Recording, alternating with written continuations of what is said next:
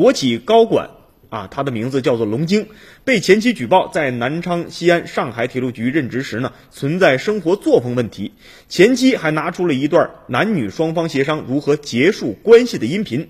他称呢，音频是龙晶二零零六年录制的，其中的男方就是龙晶。二十号的晚上，龙晶回应称，关于房屋问题以法院判决为主，关于生活作风问题要问上级组织。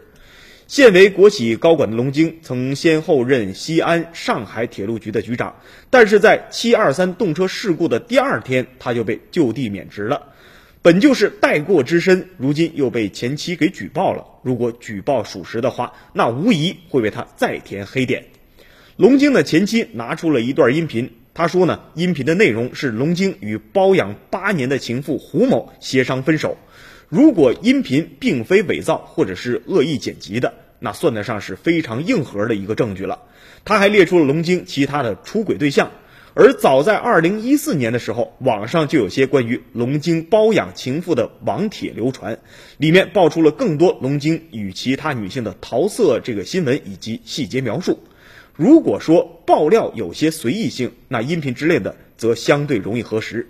音频中承认包养和给出十万块钱分手费的，到底是不是龙晶本人，可以进行声音的比对。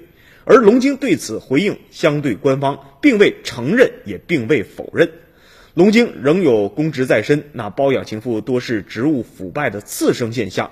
包养多人的背后，是否还潜藏着更严重的腐败问题，也值得追问。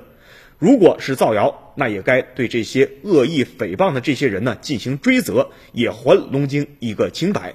那不管举报这件事儿呢是否属实，官方回应都不应该缺席。虽然涉及的是一些旧事儿，但是只要是腐败线索，就应该一查到底。